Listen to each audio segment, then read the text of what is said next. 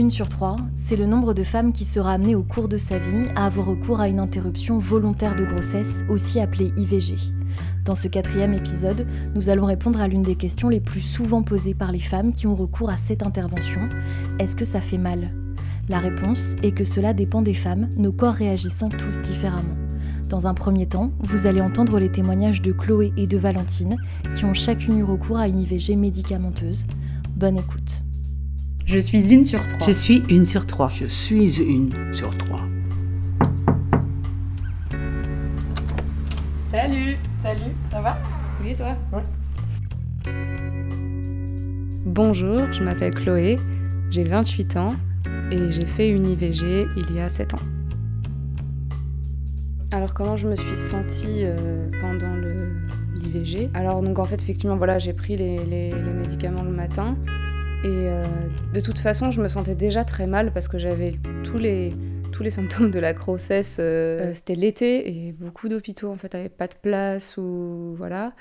Donc euh, j'ai galéré en fait à prendre, à trouver un, un rendez-vous. Donc au final c'était vraiment la dernière minute. Enfin le, le rendez-vous que j'ai eu c'était vraiment juste avant le, la fin du délai. Euh, ça faisait euh, déjà plusieurs semaines que je me sentais mal quoi. Enfin que j'avais tous les jours des, des nausées, que j'étais très fatiguée. Enfin voilà, ça, pesait beaucoup sur moi quoi, sur mon état. Et puis euh, en fait le jour même, au niveau de la douleur, j'ai pas, euh, j'ai eu mal, mais comme pour moi c'était pas beaucoup plus gros que des douleurs de règles en fait. Dans mon souvenir, vraiment euh, presque immédiatement au moment où je suis rentrée chez moi après euh, après cette journée, je, je, me sentais tout de suite mieux. Depuis 7 ans, donc c'était il y a 7 ans, euh, c'est vrai que mon, mon, regard sur euh, cette IVG a, a, pas mal évolué. Euh, et je suis assez surprise d'ailleurs de le constater en fait. donc c'est vrai qu'au départ, au moment où c'est arrivé, bah, comme je l'ai dit tout à l'heure, en fait, je ne me suis pas forcément posé la question, c'était pas plus que ça. Je me suis pas dit qu'il y avait deux options en fait. Euh, euh, voilà, mais malgré tout, je me souviens quand même que j'avais une sensation très bizarre que que je pensais pas, enfin que j'aurais pas imaginé ressentir, c'est-à-dire que j'avais j'ai vraiment ressenti le, besoin ou l'envie de, de, protéger en fait euh, enfin ce bébé quoi. Enfin je sais pas comment dire ça. Ouais le fœtus quoi. Et en fait euh, j'ai ressenti ça. Enfin c'était très bizarre parce que je savais que j'allais faire un IVG et pourtant euh, euh, par exemple j'ai arrêté de boire de l'alcool. Je faisais attention à ce que je mangeais euh, et j'avais ce truc de genre comme si je devais le protéger quoi. C'était un peu bizarre. Donc bon déjà ça c'était une sensation un peu étrange. Et c'est ça qui, a fait que c'était dur pour moi en fait. C'est vraiment ce, cette sensation-là qui m'a qui m'a rendu les choses difficiles en fait. Et j'ai aussi j'ai été quand même très triste en fait au final, euh, même si sur le coup j'ai pas forcément euh, écouté ce sentiment-là, mais je me souviens de l'avoir dit à mon frère euh, à un moment donné en lui disant, je me souviens d'avoir dit à mon frère en fait je veux pas je veux pas le faire. Et euh, je sais pas en réalité ce que je ressentais vraiment à ce moment-là parce que c'était tellement mélangé euh, les sentiments et puis de toute façon la, pour moi la décision était prise et, et je regrette absolument pas à aucun moment j'ai regretté euh, ça en fait. Euh, mais simplement bah forcément ça, ça crée énormément de d'émotions euh, un peu contradictoires etc et, et, je pense que ça on peut pas trop l'éviter quoi. Et c'est vrai que après euh, comme je disais sur le coup, je me suis sentie très soulagée. Et après, pendant de nombreux mois, en fait, j'en ai pas du tout parlé euh, à mes amis ou quoi. Combiné au fait que je revenais d'un an en Afrique du Sud, où en fait, bah, j'avais déjà vécu euh, pas mal de choses et c'était assez intense et j'étais triste un peu de rentrer en France. Je me sentais un peu bah, désorientée en fait. Et ça, plus l'IVG qui est arrivé juste après, en fait, j'étais, j'étais un peu. Hum, je pense que j'étais confuse, quoi, en fait. Et, euh, et du coup, je me sentais un peu à l'écart de tout. J'ai, du mal à j'ai eu du mal à me remettre dans ma vie, en fait. Euh, en soi, j'étais triste et, et, un peu détachée de. de, de bah, je sais pas, je me sentais plus trop connectée à mes amis ou plus trop. Voilà. Ça a duré à peu près un an. Est-ce qu'il y a eu un trauma émotionnel? Je pense que quand même oui Enfin, honnêtement, euh, justement, avec le regard que j'ai aujourd'hui sur cette période-là, quand je repense à ce moment-là, j'ai pas des bons souvenirs, quoi. je vais dire. Euh, et, ce qui me remonte, c'est quand même des émotions super fortes de, de moments où j'étais perdue, où j'étais triste, ou, ou alors où je, ressentais de la culpabilité, comme j'en ai pas spécialement parlé, et que, et que moi-même, j'ai pas fait attention spécialement à comment je me sentais. Euh, c'est possible que, que, que, maintenant, aujourd'hui, euh, j'y repense et, ça, me, ça, me, remue un peu parce que tout ça, c'est pas. C'était quand même assez fort comme, euh, comme moment, quoi, au final. Euh,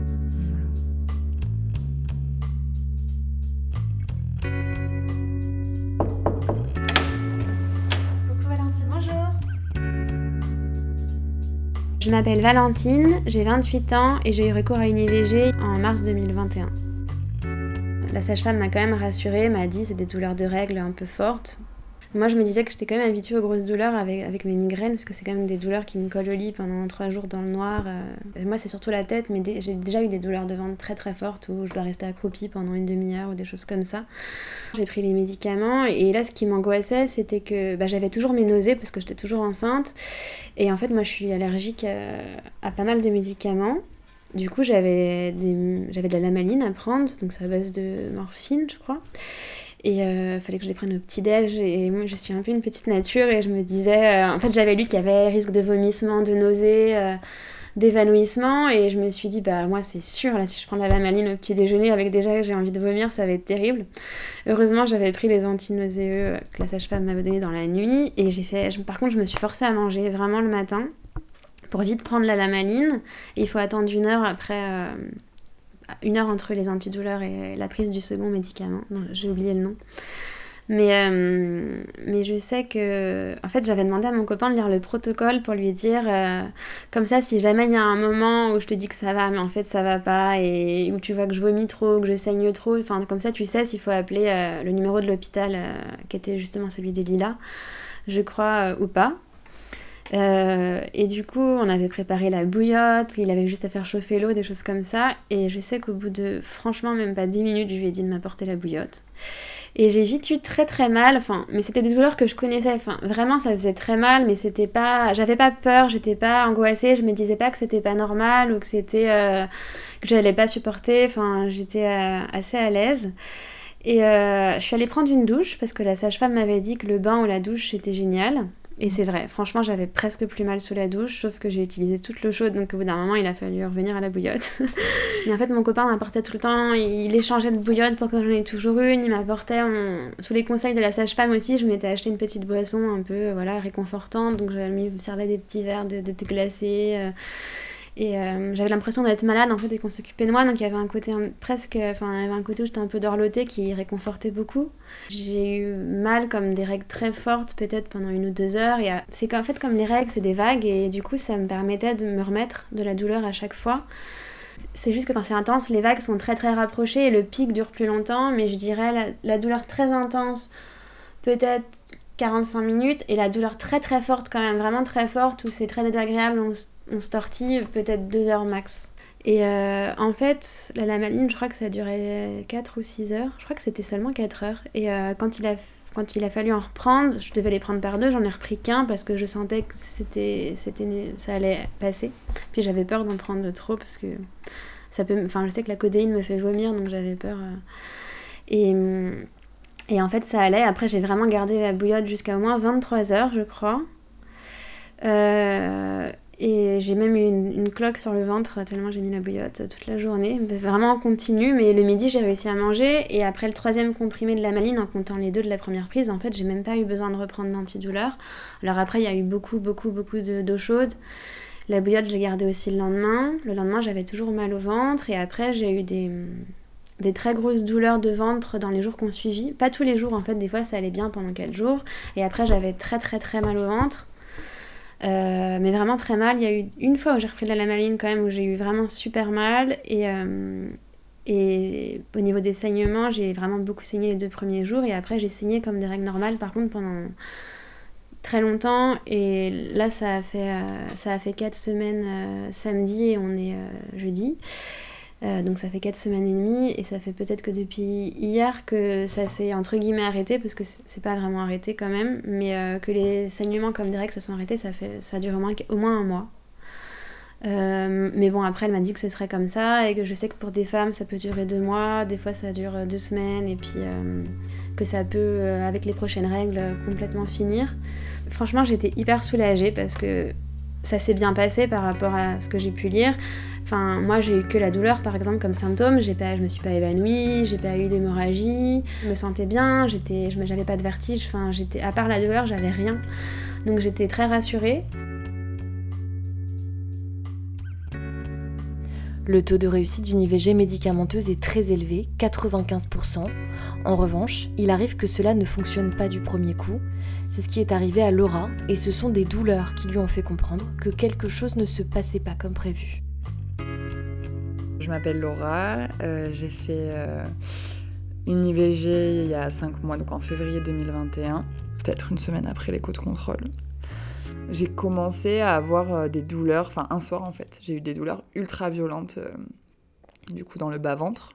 En fait, j'étais littéralement pliée en deux de douleur, c'est-à-dire que je pouvais pas rester droite, j'étais par terre et j'étais les genoux recroquevillés, j'étais en boule quoi. Et j'avais hyper mal, ça me faisait... Euh, je saurais pas décrire cette douleur parce que je l'avais jamais ressentie euh, avant ça, donc je peux pas la comparer, mais euh, ça n'a rien à voir avec des douleurs de règles, en tout cas, c'est clair et net. C'est des coups de couteau dans le bas-ventre, quoi. Et c'est des spasmes, c'est spasmodique. Donc c'est horrible. J'avais pas de fièvre, donc je, me, je prends ma température, pas de fièvre. Parce que bon, je savais que si j'avais de la fièvre, il fallait aller aux urgences, enfin c'était plus grave. Donc, euh, troisième soir, même scénario, je commence à, me plier de douleur, même heure, les médicaments, toujours rien. Donc là, par contre, je me dis, bon, trois fois, faut aller à l'hôpital quand même. C'est pas normal que j'ai autant mal. C'est pas normal dans tous les cas. C'est trop, trop. Donc je pars à l'hôpital, euh, enfin aux urgences gynécologiques. Et la gynéco finit par revenir me voir en me disant euh, que, en fait, ma grossesse, elle était pas. Enfin, elle était, elle était bien arrêtée, mais il y avait encore des, des résidus, entre guillemets. Euh. En fait, l'ovule, l'ovocyte euh, fécondé, euh, il est entouré d'un amas de cellules qui grandissent avec lui. Et du coup, moi, il restait encore enfin, cette partie-là qui, qui était restée accrochée aux muqueuses, quoi. Et donc, elle me dit, c'est pas terminé. Vous êtes encore... Enfin, vous avez encore des choses dans l'utérus, quoi. Donc là, horrible, ça fait genre un mois et demi que, que tu te dis que ça va se terminer et que le gynéco t'a dit que c'était terminé, que tu crois que t'as fait le plus dur et là on te dit qu'en fait, euh, pas du tout. que en fait. Euh, elle m'a dit qu'il restait encore des choses, mais que ça pouvait partir tout seul. Mais que c'était pas sûr. Et que sinon, donc il fallait encore attendre. Elle m'a dit que je pouvais encore perdre du sang pendant un mois, un mois et demi, dans, enfin, dans le même état dans lequel j'étais donc. Et elle me disait, ou alors si vraiment euh, vous vous sentez pas, on refait donc euh, ben, soit l'IVG médicamenteuse, soit euh, par aspiration.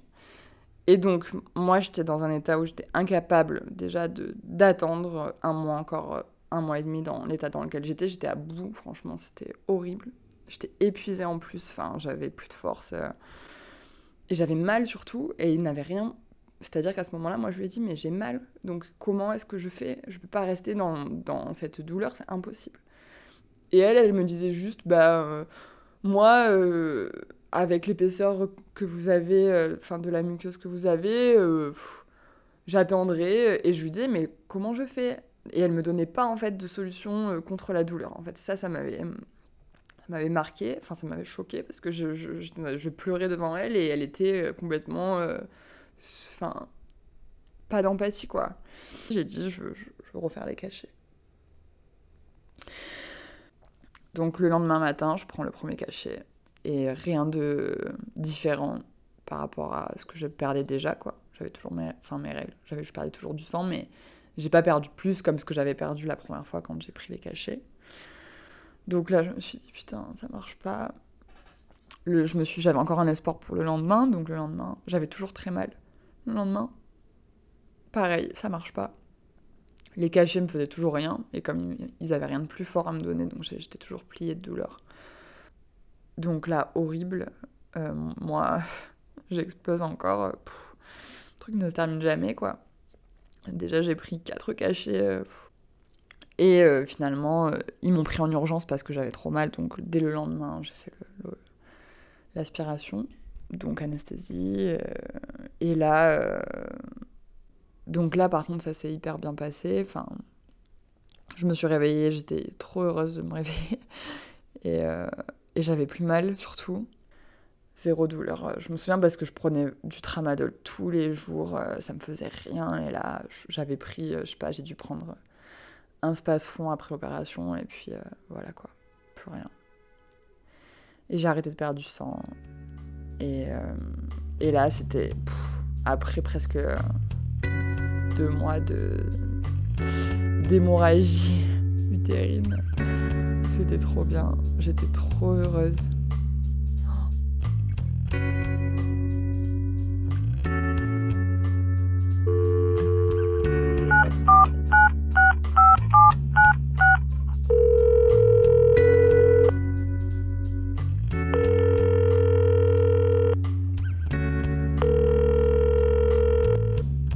Laurence Danjou, je suis gynécologue médicale et j'ai travaillé pendant 40 ans dans un centre d'interruption de grossesse et de contraception, euh, auquel je travaille depuis, deux ans.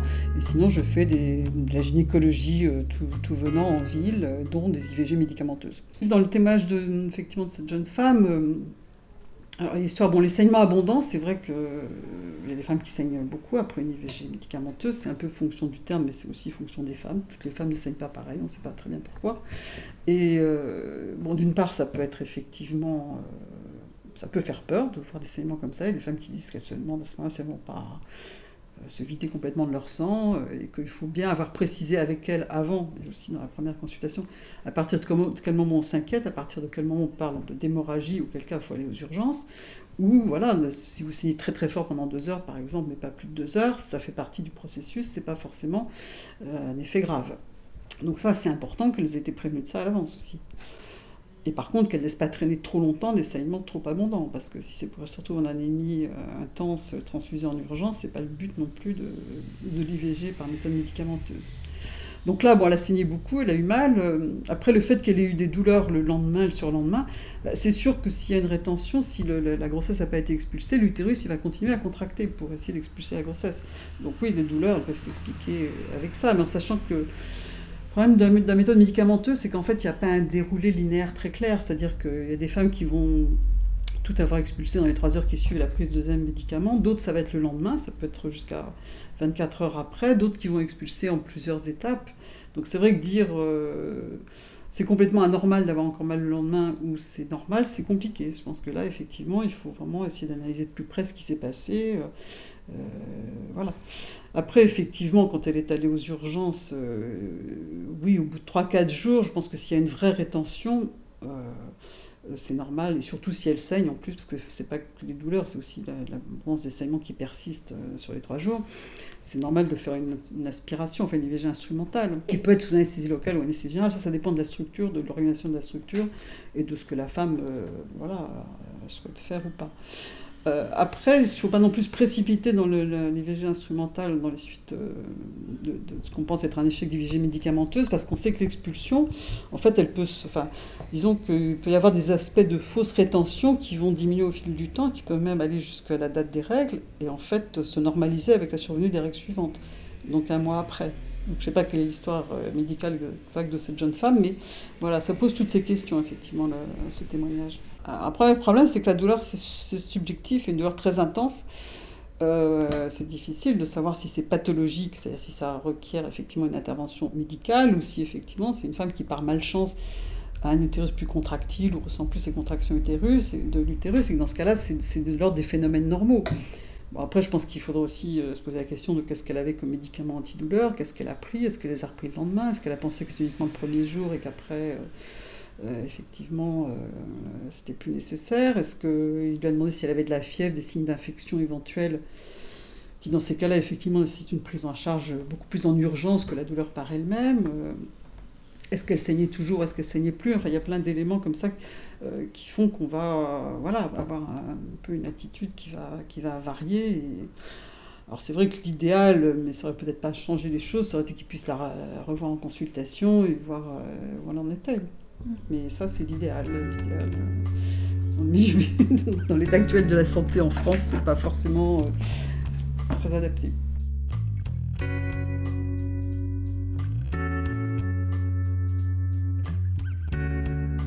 Voilà, moi ce qui me semble significatif, hein, important, qui m'a touché dans le témoignage de Valentine, c'est d'une part l'importance de l'information préalable. Parce qu'effectivement, elle dit qu'elle a eu des douleurs qui semblent avoir été assez importantes. Et que par contre, elle ne s'est pas laissée déborder, elle n'a pas paniqué face à cette douleur. Et je pense que c'est parce qu'elle avait été bien informée au préalable. Et d'autre part, parce qu'elle avait une prescription dentalgique adaptée, et pas uniquement des antispasmodiques. Donc c'est important effectivement que les femmes aient cette prescription, qu'elles soient rassurées quant au fait de les prendre, qu'elles peuvent les prendre et que ça ne va que les aider et pas au contraire avoir des effets euh, autres.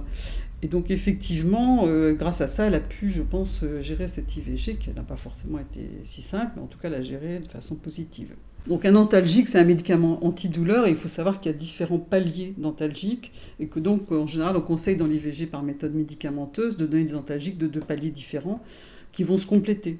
Donc effectivement pas un antispasmodique simple, mais deux différents antalgiques. Euh, bon, disons plus ou moins fort et qu'on va pouvoir prendre de façon successive. À chaque IVG médicamenteuse, on doit prescrire des antidouleurs, effectivement, euh, à la femme qu'on reçoit. On ne peut pas la laisser, c'est, je dirais que c'est du mauvais travail professionnel que de ne pas adjoindre ça au médicament abortif qu'il va, qu'il va lui donner. C'est, indispensable dans le, travail du professionnel. Donc le, deuxième point qui ressort du témoignage de, Valentine, c'est effectivement l'importance de l'accompagnement pendant, pendant le déroulement de l'IVG. Euh, elle décrit très très bien la, présence de son compagnon, toute l'aide que ça lui a apporté. Et je pense qu'effectivement, cette IVG vécue dans la solitude aurait été beaucoup plus dure, beaucoup plus difficile à vivre. Donc ça, c'est très important d'évoquer ce point avec les femmes et effectivement de, s'assurer qu'elles auront un accompagnement bienveillant euh, le jour de leur IVG, le jour de la prise du deuxième médicament. Euh, a des femmes qui vont avoir qui disent avoir eu très peu mal, d'autres par contre qui décrivent des douleurs vraiment importantes, plus fortes que des douleurs de règles, et que c'est pas toujours évident d'anticiper, enfin c'est même difficile d'anticiper quelle femme va avoir plus ou moins mal. Donc je pense que c'est important et c'est dans le choix de la méthode qu'on doit parler de la douleur. C'est pas euh, une fois qu'elles ont choisi et qu'elles ont pris le premier médicament qu'on va leur dire ah vous allez peut-être avoir mal.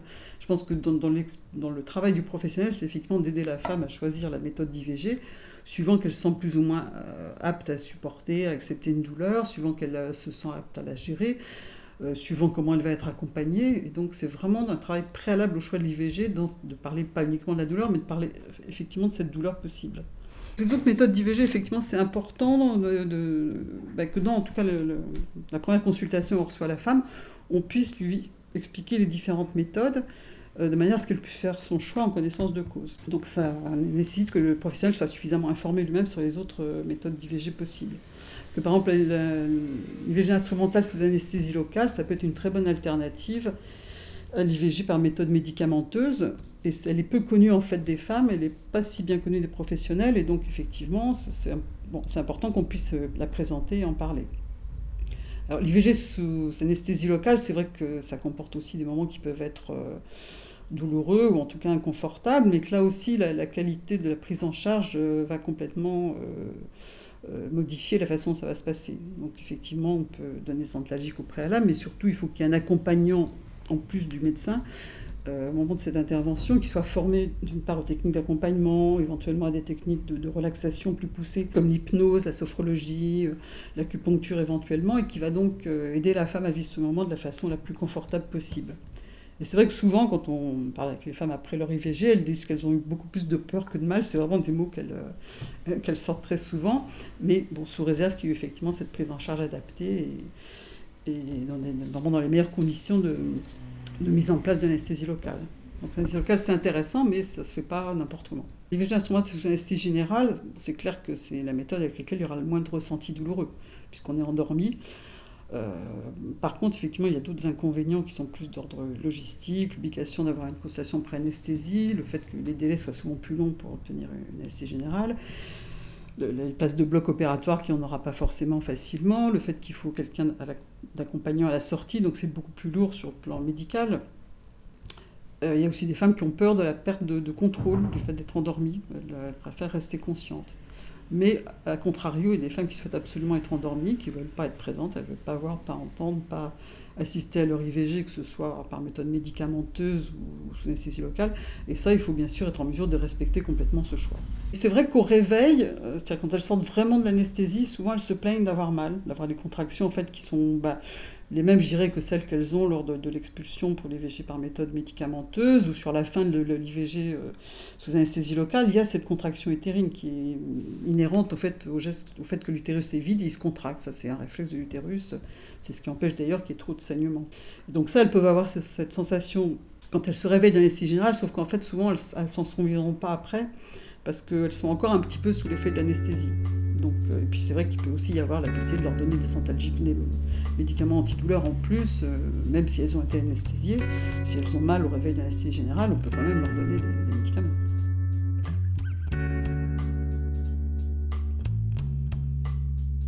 La décision d'IVG qui ne se fait jamais à la légère et qui est effectivement pas, pas forcément si simple que ça, euh, vu un enjeu important qui est avoir, ou non un enfant, ne s'accompagne pas systématiquement de souffrance morale et peut être vécu de façon très sereine. Bon, ça, c'est un premier point important quand même à rappeler. Mais par contre, dans le témoignage de Chloé, on voit très bien qu'elle relate un vécu complexe quant à la période de cette IVG. Euh, elle dit que sa décision est claire, en même temps, elle évoque beaucoup de sentiments liés à cette situation, effectivement, une certaine ambivalence vis-à-vis de la grossesse, une tristesse à l'idée de l'interrompre, une, difficulté à parler à son entourage, enfin un malaise où elle ne se sent pas en, en connexion avec les gens, un sentiment de solitude, euh, voire même effectivement un sentiment de culpabilité. Et en même temps, elle dit qu'elle ne regrette pas cette décision, que son choix était le bon. Mais effectivement, il y a eu toutes ces émotions pendant cette période. Et surtout, je crois que ce qui est important ce qu'elle dit, dans ce qu'elle dit, c'est le, fait de ne pas avoir trouvé vraiment à qui en parler. Elle s'est retrouvée avec son ressenti et ne pas pouvoir le partager réellement. il y a plein de choses qui peuvent être compliquées dans cette situation. C'est vrai que ça va dépendre aussi de ce qui motive le choix d'IVG. C'est-à-dire qu'effectivement, si on décide une IVG dans un moment où il y a des, difficultés personnelles, comme une situation de rupture, des grosses difficultés financières, enfin plein de choses qui poussent à une IVG qu'on n'a pas forcément souhaité, ça va être plus difficile que cette IVG peu investi sur le plan affectif, peu investi sur le plan de, devenir d'une éventuelle grossesse. Euh, c'est sûr que la, oui, le fait de vivre dans la solitude, là aussi, c'est difficile. Et c'est pour ça que le, fait de pouvoir en parler à des professionnels, c'est très important. Alors, c'est pas de notre rôle de professionnel de dire aux femmes, il faut absolument nous dire pourquoi vous voulez faire une IVG, comment vous vous sentez et tout. Mais simplement, il faut être capable d'entendre si la femme euh, a envie d'évoquer des choses de son vécu, d'entendre effectivement ce qu'elle a, a envie de mettre en avant de, de sa vie et de l'accompagner dans ces moments-là. Euh, alors je pense pas qu'on puisse la préparer à avoir une douleur morale. Je pense qu'il faut simplement, euh, disons, euh, quand on la reçoit, ouvrir des portes, c'est-à-dire essayer un petit peu de, voilà, de, de, faire en sorte qu'elle puisse parler effectivement de ce ressenti si elle en a envie, hein, sans pourtant être vraiment intrusif, comme je le disais tout à l'heure. à partir du moment où effectivement il y aura des portes qui sont ouvertes et où elle va parler d'elle-même et de choses compliquées, il faut l'entendre, il faut l'accompagner dans cette dans ce moment, il faut surtout qu'elle se sente bien accueillie, c'est effectivement pas jugée, euh, qu'elle entende que les raisons qu'elle met en avant, si elle a envie de mettre des raisons en avant, c'est les siennes, qu'on va de toute façon les respecter, qu'elles sont de toute façon valables, et que simplement on peut être là pour euh, entendre sa demande d'être éventuellement davantage accompagnée. C'est pour ça que je voudrais rappeler que les professionnels de santé, médecins ou sages-femmes, qui eux gèrent l'aspect médical de l'IVG médicamenteuse, ne sont pas les seuls interlocuteurs possibles on a mis en place, euh, et d'ailleurs la loi oblige à le proposer, la possibilité d'entretien avec d'autres personnes qui sont formées à l'écoute, qui sont formées à l'accompagnement. Et que, effectivement, si on sent qu'une femme a besoin d'être euh, davantage accompagnée parce que sa situation est plus compliquée, il faut absolument proposer cet entretien, l'aider à le mettre en place. Et ce sera un autre espace de parole que celui qui est purement médical, même si en tant que personnel médical, on est capable d'entendre les femmes, de les écouter, mais je crois qu'effectivement, un autre interlocuteur non médical, dans ce cas-là, peut vraiment avoir tout à fait un intérêt. Ce choix d'IVG, ça, ça pose de toute façon quand même beaucoup de questions. C'est évident, je veux dire, on, ne fait pas... Euh, euh, c'est pas quelque chose d'anodin dans la vie d'une femme de faire une IVG. Même s'il ne faut pas, comme font les anti-IVG, dire qu'elle va forcément ressentir la souffrance, qu'elle va forcément le regretter toute sa vie. Ça, je ne suis pas du tout, pour moi, dans ce, discours et dans cette, euh, ce, vécu-là, pas à travers toutes les années où je travaille dans ce domaine de l'IVG. Mais effectivement, je pense qu'il y, y, a, voilà, il y a très souvent voilà, des émotions contradictoires et il faut le savoir, il faut le, faut l'entendre quand elle l'énonce, c'est pas euh, considérer que par exemple une femme qui dit euh, je le fais à contre-coeur, je suis contre l'IVG, euh, ça ne veut pas dire qu'elle devrait choisir autre chose, ça veut dire simplement qu'elle fait ce choix, mais que c'est pas un choix facile. Je pense qu'en tout cas, ce qui est important dans notre métier, de prof... enfin, devoir de professionnel, c'est d'accompagner chaque femme dans son parcours d'IVG, notamment dans le choix de la méthode, et avec vraiment tout le respect et l'empathie qu'on accorde aux autres soins dans tous les autres domaines ce qui n'est pas forcément le cas, je pense, de tous les accueils des, femmes en demande d'IVG. Et leur garantir au maximum, mais on ne peut pas non plus faire euh, mieux que ce qu'on peut faire, mais tout le confort possible, physique et moral. Vous venez d'écouter Je suis une sur trois, un podcast de Revo produit par Culot Créative. Pour plus d'informations sur l'interruption volontaire de grossesse, rendez-vous sur ivglesinfos.org.